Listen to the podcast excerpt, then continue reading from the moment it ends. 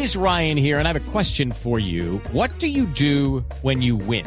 Like, are you a fist pumper? a woohooer, a hand clapper, a high fiver. I kind of like the high five, but if you want to hone in on those winning moves, check out Chumba Casino. At ChumbaCasino.com, choose from hundreds of social casino style games for your chance to redeem serious cash prizes. There are new game releases weekly, plus free daily bonuses. So don't wait. Start having the most fun ever at ChumbaCasino.com. No purchase necessary. VGW. Void were prohibited by law. See terms and conditions. 18 plus. El Mundial de Fórmula 1 regresará a Austria en la temporada 2014. El anuncio lo hizo este martes el propietario de la Fórmula Fórmula 1 británico Bernie Ecclestone junto al dueño de la escudería Red Bull. La última vez que el campeonato del mundo de Fórmula 1 se disputó en el país fue en el 2003 cuando ganó el alemán Michael Schumacher. El calendario final de la temporada 2014 se ultimará en septiembre y tendrá dos nuevas citas, Austria y Sochi en Rusia. Marina Granciera, Blue Radio.